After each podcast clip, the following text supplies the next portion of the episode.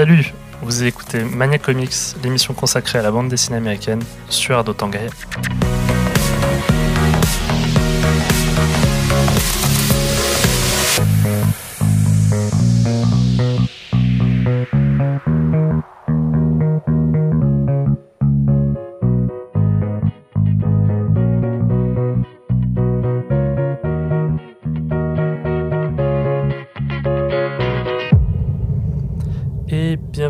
chères auditrices et auditeurs de Air pour cette toute nouvelle émission de Mania Comics, l'émission consacrée à la bande dessinée américaine.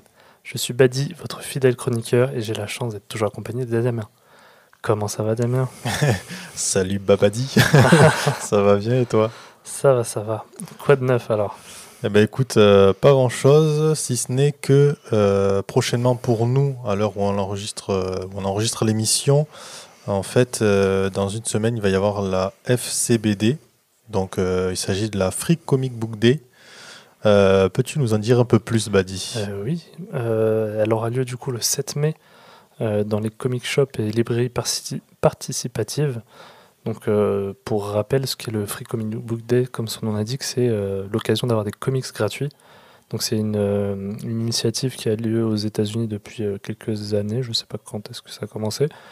Et en gros, euh, pour, euh, pour attirer du monde dans les comic shops, on offrait des comics euh, à ceux qui venaient le premier, premier week-end de mai. Donc en France, ça se fait. alors comme c'est une, c'est des comics en VO, donc c'est des premiers chapitres des, des fascicules. C'est ça, ouais. Ça se fait sur dans certains comic shops qui font de la VO. Mais l'initiative est aussi développée en France. On a des, des éditeurs français qui proposent aussi des, des comics. Euh, malheureusement, cette année, et en 2000 comme en 2021, euh, on n'aura pas de comics en français. Donc ça ne sera pas dans toutes les librairies. Il faut, faut que vous vous renseigniez avec vos, vos librairies locales et comic shops. Donc pour Toulouse, on a deux librairies qui font ça, je crois. Ouais, déjà, euh, il y a BD Ciné et Comptoir du Rêve. Voilà.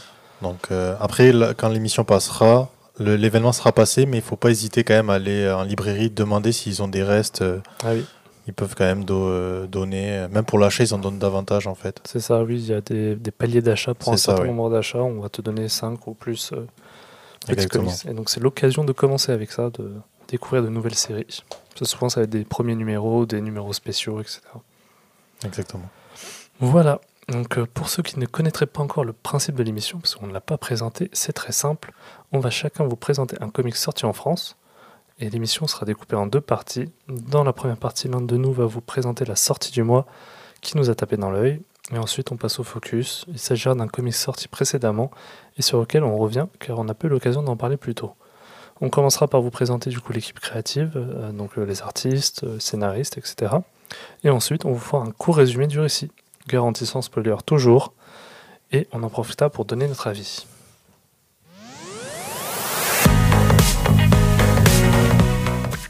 Eh bien, je vais commencer avec la, sortie du mois. Il s'agit du comics euh, Toutes les morts de Laila Star.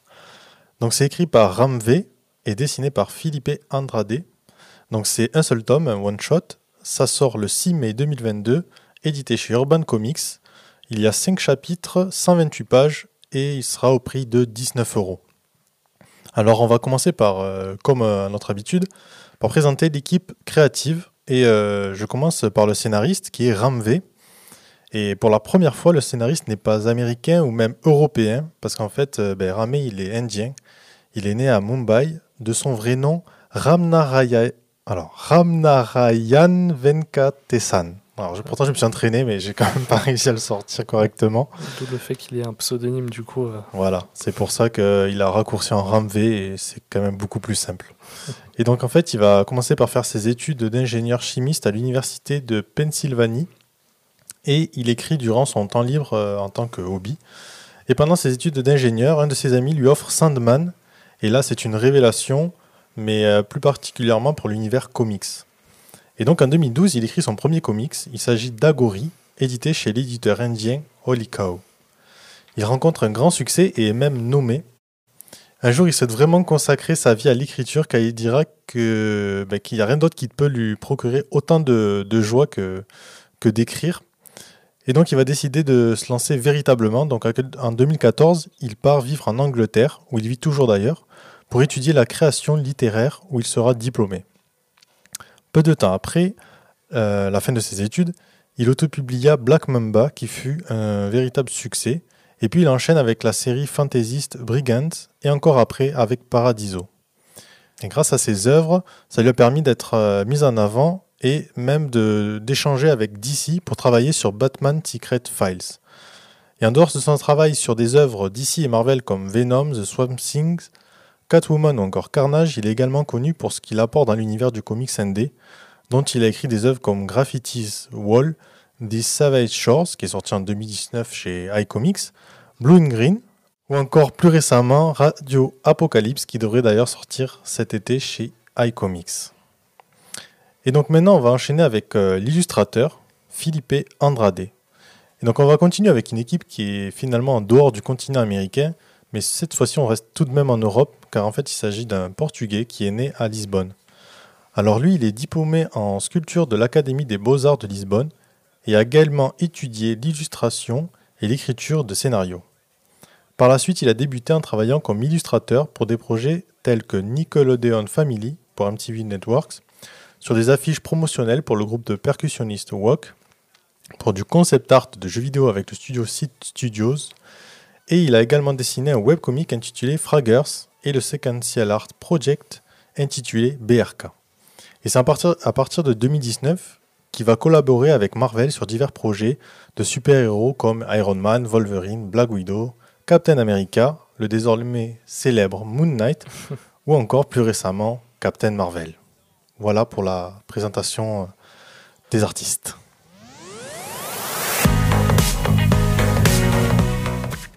Et donc on va enchaîner maintenant avec euh, le résumé du récit comme à notre habitude, garantie sans spoiler. Et donc on va commencer par une question, et si la mort prenait vie? Alors ça paraît étrange dit comme ça, mais c'est pourtant ce qu'on va vivre dans ce récit, car on va suivre la déesse de la mort qui, dans un univers au-delà des cieux, voit son existence remise en question. En effet, il a annoncé la naissance d'un être humain qui apportera la vie éternelle. La mort est alors licenciée car elle ne sera plus d'aucune utilité. On lui accorde tout de même la possibilité d'expérimenter les plaisirs d'une vie mortelle. Elle prend alors possession d'une jeune étudiante qui vient de rendre l'âme et qui se nomme Layla Star. Une fois en possession de ce nouveau corps, sa première envie n'est autre que de mettre fin à la vie de ce petit être qui est à l'origine de, de son licenciement. Elle parvient rapidement à le retrouver alors qu'il se trouve encore à l'hôpital, mais une fois ce petit être entre les mains, impossible de parvenir à terminer ce qu'elle avait commencé. Elle finit par être poursuivie par le personnel de l'hôpital et alors qu'elle traverse la route en courant, elle meurt percutée par un poids lourd. Alors voilà pour la présentation de la sortie du mois, mais rassurez-vous, bien évidemment, on est bien loin d'être à la fin du récit, et j'espère que ce petit résumé vous donne envie de découvrir cette œuvre qui est une véritable ode à la vie, mais bref, de toute façon, on vous fera part de notre avis après une petite pause musicale. Et pour cette musique, j'ai fait le choix de Le temps d'un instant de l'Onepsy.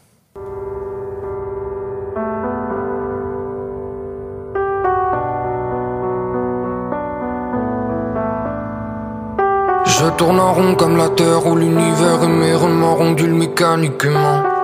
Pour gagner, j'attendrai pas un signe des étoiles ou bien leur réalignement.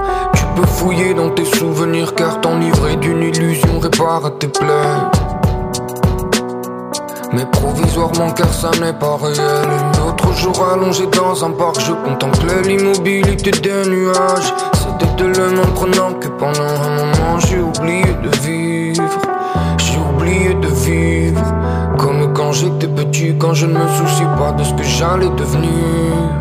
J'ai oublié de vivre. J'ai oublié de vivre. Le temps d'un instant, j'étais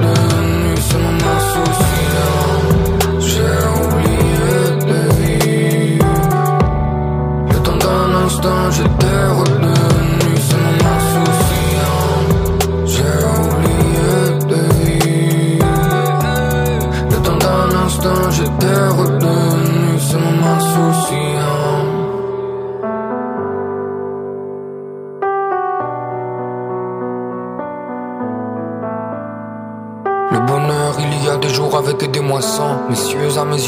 connaissez parfaitement ce genre d'émotion. La mission étant de pouvoir détenir le plus de gains provenant de la moisson. Voici comme Akhenaton, je prends des classiques et puis que je canaton. Ou bien si je suis connu, tôt, je sais que je me demanderai, Lindo, connais-tu la joie de partir vers d'autres terres incognito?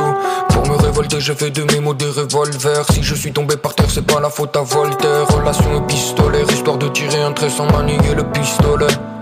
L'inspiration me provient toujours dans mon labo de la nuit. Pour l'appui, c'est je dois plonger dans les limbes de l'ennui.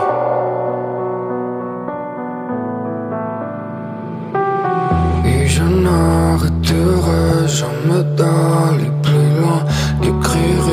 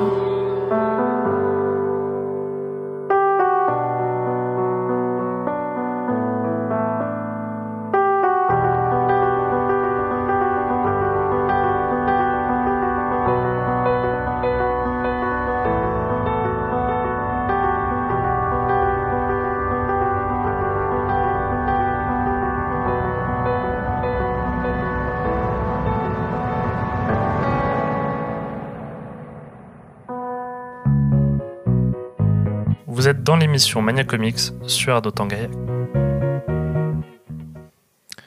Et voilà, donc maintenant on va vous donner notre avis sur le récit. Et pour rappel, on vous a présenté Toutes les morts de Laila Star, qui est sorti ou qui sort euh, le 6 mai 2022 chez Urban Comics au prix de 19 euros.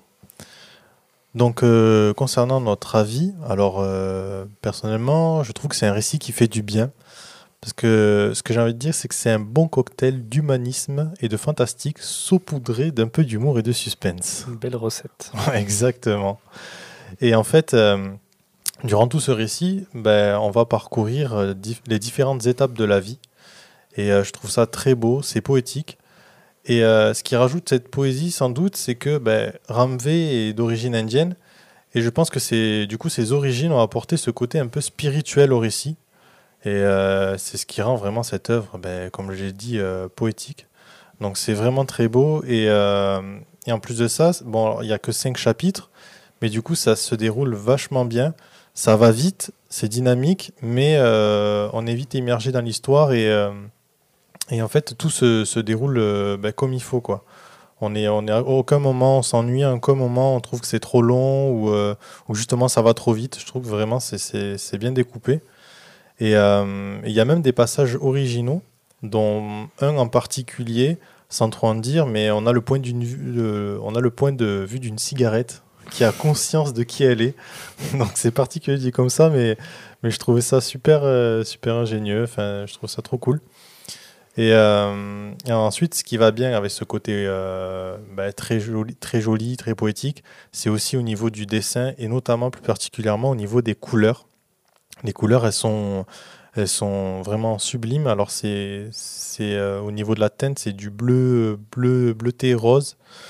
Et euh, donc, en fait, c'est vraiment l'opposé des couleurs euh, naturelles. Et ça renforce ce côté un peu surnatu- surnaturel, parce qu'il y a un peu de, de fantastique dans ce récit quand même. On parle quand même de la déesse de la mort, etc. Qui se retrouve Donc, au lycée. Voilà, c'est- c'est presque ça. et, et donc, franchement, c'est c'est très très beau. Et euh, il y a un avantage aussi avec ce comics euh, Buddy. Ah oui. C'est euh, Euh, oui, donc c'est pas bon, pour pas parler du récit du graphique, tu as très bien tout décrit. C'est ouais le format c'est ça. Urban maintenant sort ses BD dans un format un peu qui Ouais. ressemble à du franco-belge. Et ils enlèvent d'ailleurs le mot comics, c'est leur collection Urban. Et donc c'est un format plus grand qui aura la taille d'une. BD classique, Lucky Luke, etc. Presque. Ouais, et ils ont déjà fait ça ben, justement avec un comics dont on a parlé qui est Decorum. Mm. Et ça s'y prêtait tel- tellement bien parce que les, euh, les, euh, les dessins étaient, ma- étaient magiques. Ouais. Et là, même avec celui-là, ben, c'est vraiment c'est sublime. quoi. On peut encore mieux profiter des dessins. coup. Exactement, ouais. C'est vraiment cool. Et, euh, et voilà, hein, donc vraiment je conseille ce, ce comics. En plus c'est un one shot, donc ben, c'est un des avantages parce que ben voilà, pas besoin d'avoir une ribambelle de, de tomes à acheter, il y en a qu'un seul. et, euh, et voilà, je conseille vraiment ce comics. Allez l'acheter, que vous attendez? voilà, exactement.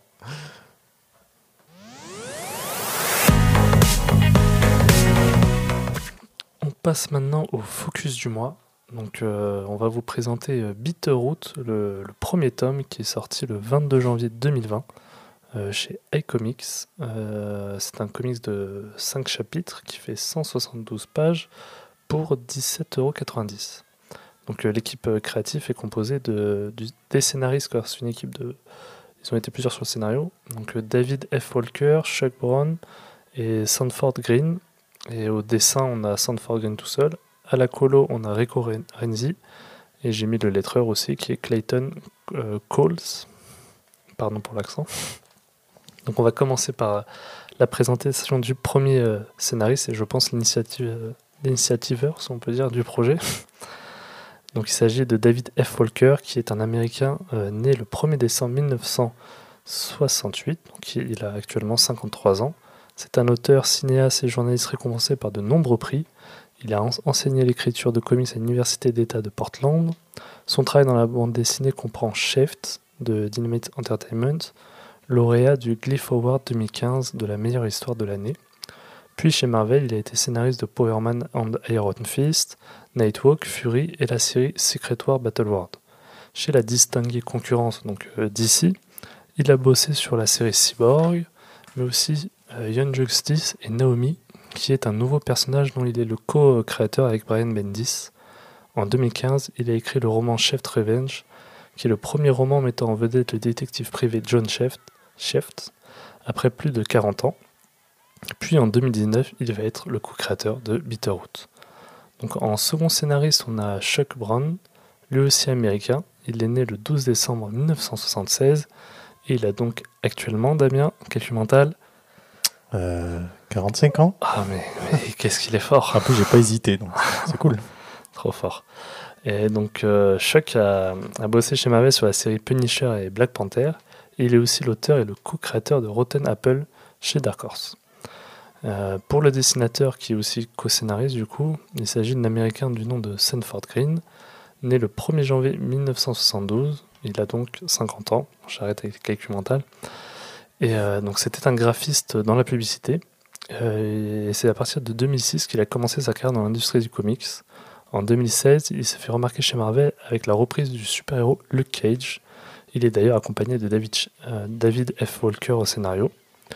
En 2020, il faut savoir que la série Bitterroot remporte l'Eisner Award de la meilleure série. Voilà, ça sera tout pour la présentation des auteurs.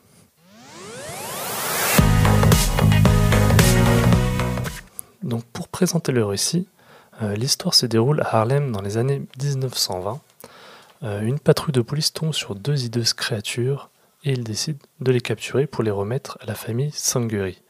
Car tous les habitants du quartier savent que la famille Sanguri sont- se trouve être en réalité une grande famille chasseuse de monstres. Ils purifient et soignent les âmes infectées par la haine qui transforme les êtres humains en démons. On va donc suivre les différents membres de cette famille, puis on va comprendre qu'une terrible tragédie s'est produite par le passé et cet événement les a malheureusement beaucoup divisés. En effet, depuis, certains ne sont plus convaincus que soigner les monstres soit efficace, et ils préfèrent tout simplement les éliminer. Mais la famille va devoir s'unir à nouveau pour faire face à un nouveau type d'ennemi. Voilà, pour la présentation, euh, là ce que je vous ai montré, c'est vraiment que le premier chapitre pour pas vous, spoiler. Euh, on va du coup passer maintenant à la pause musicale, et ce sera This is America de Shadik Gambino.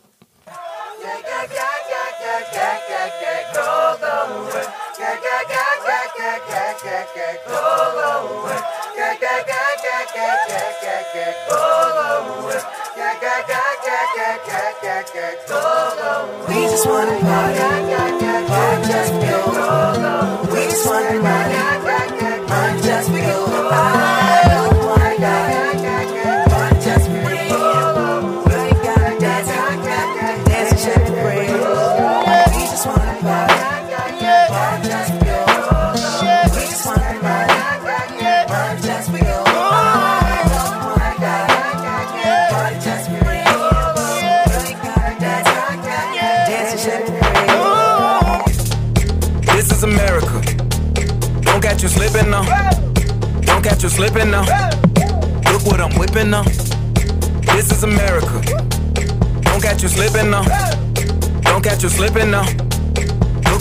Look what I'm whipping now. This is America.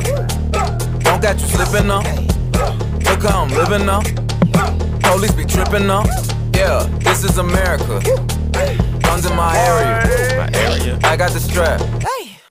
I gotta carry him. Yeah, yeah, I'ma go into this. Yeah, yeah, this is Gorilla. Yeah, yeah, I'ma go get the bag. Yeah, yeah, or I'ma get the pad. Yeah, yeah, I'm so cold like yeah. Yeah, I'm so dull like yeah y con like yeah, girl.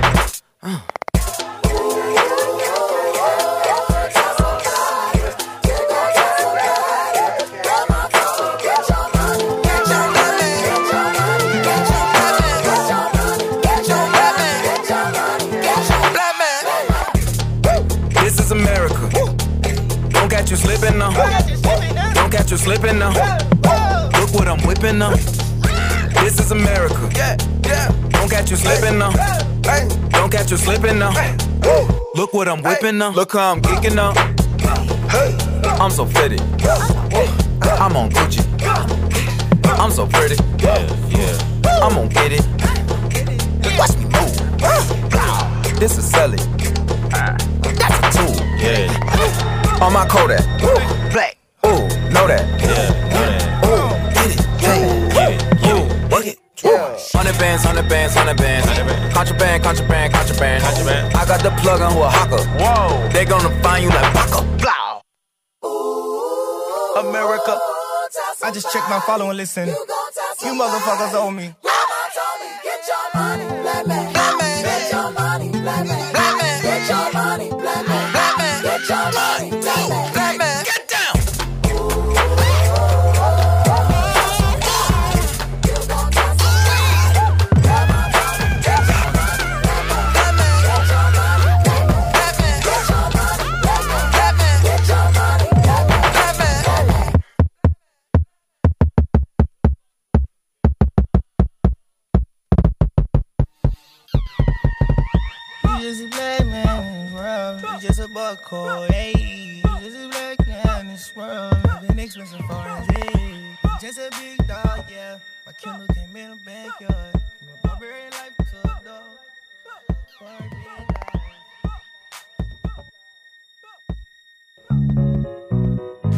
Vous êtes dans l'émission Mania Comics sur. On va maintenant donner notre avis sur le récit. Donc, pour rappel, il s'agissait de Bitterroot, sorti le, donc le tome 1 qui était sorti le 22 janvier 2021. Euh, 20, 2020, pardon. Il y avait, il y trois tomes, et dont un, le troisième tome, troisième et dernier tome qui est sorti euh, en ce janvier 2022. Donc c'est un récit de 172 pages au prix de 17,90€.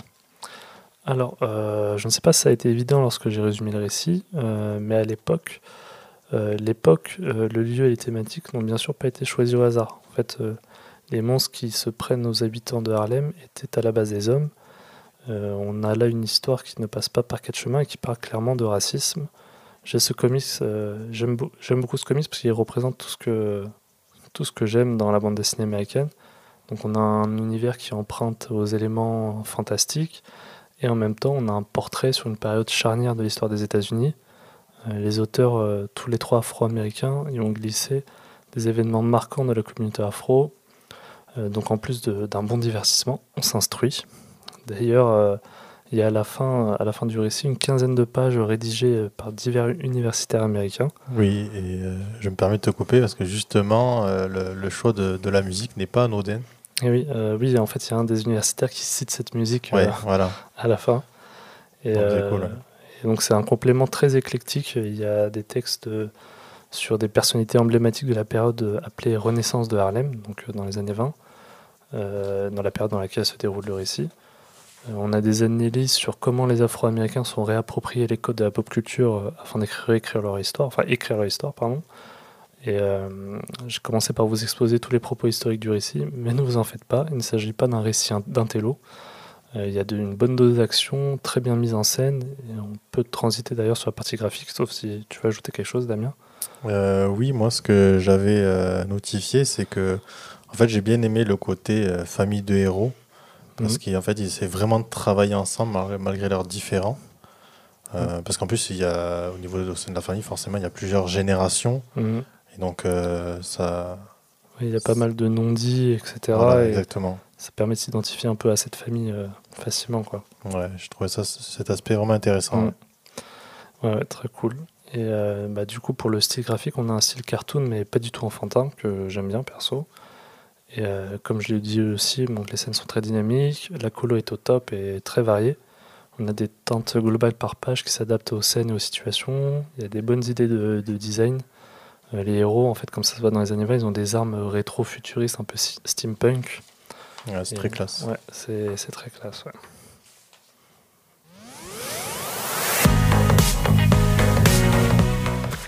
Donc, l'émission touche à sa fin. Euh, Mania Comics est un programme Air Gaillac. C'est une émission mensuelle diffusée le deuxième et quatrième jeudi du mois à 16h. Vous pouvez nous écouter ou réécouter sur les sites internet de Air d'Otan, mais aussi sur les plateformes de podcast favorites comme Apple Podcast, Spotify, Deezer, Google Podcast, Amazon Music, Podcast Addict, Castbox. J'espère que j'ai été bon. Partout, bravo. Joli, joli poker rap. J'y ai pensé. afin que afin de nous suivre euh, vous pouvez ouais pardon vous pouvez aussi nous suivre sur les réseaux sociaux donc euh, @maniacomicsfr donc sur Facebook Instagram Twitter et comme d'hab on remercie Rémi à la technique Merci Rémi. n'oubliez pas de manger 5 fruits comics par jour à bientôt À bientôt.